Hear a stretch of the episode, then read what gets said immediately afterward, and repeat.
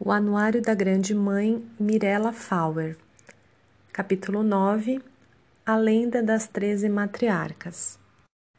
Ao longo dos tempos, entre os Kiowa, Cherokee, Iroquois, Sêneca e várias outras tribos nativas norte-americanas, as anciãs contavam e ensinavam nos conselhos de mulheres e nas tendas lunares as tradições herdadas das suas antepassadas.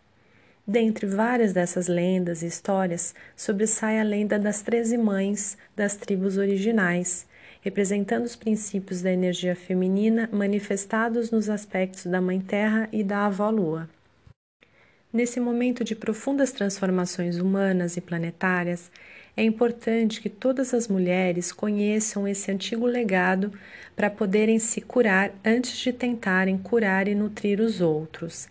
Dessa forma, as feridas da alma feminina não mais se manifestarão em atitudes hostis, separatistas, manipuladoras ou competitivas.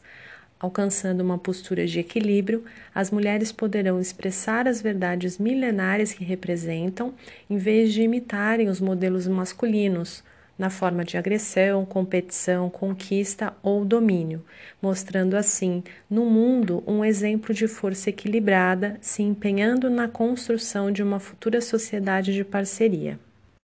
Como regentes das treze lunações, as treze matriarcas protegem a Mãe Terra e todos os seres vivos, seus atributos individuais sendo as dádivas trazidas por elas à Terra o símbolo da Terra é a tartaruga e seu casco, formado de 13 segmentos, simboliza o calendário lunar.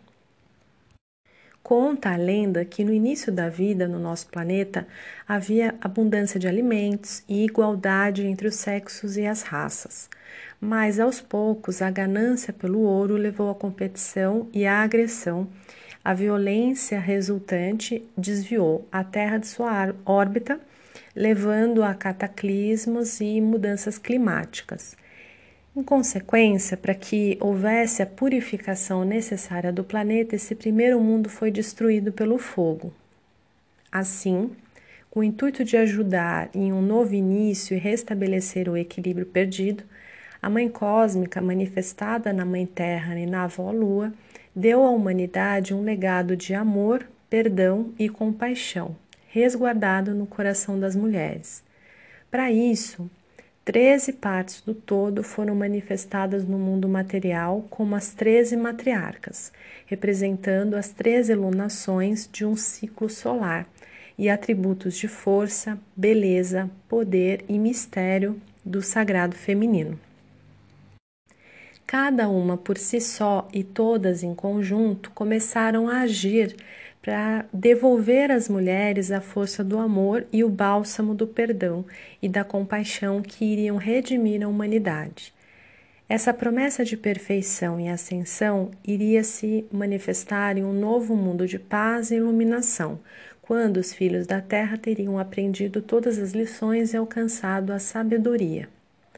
Cada matriarca detinha no seu coração o conhecimento e a visão, e no seu ventre a capacidade de gerar os sonhos. Na terra, elas formaram um conselho chamado a Casa da Tartaruga, e quando voltaram para o interior da terra, deixaram em seu lugar treze crânios de cristal, contendo toda a sabedoria por elas alcançada. Por meio dos laços de sangue dos ciclos lunares, as matriarcas criaram uma irmandade que une todas as mulheres e visa a cura da terra, começando com a cura das pessoas. Cada uma das matriarcas detém uma parte da verdade representada simbolicamente em cada uma das treze lunações.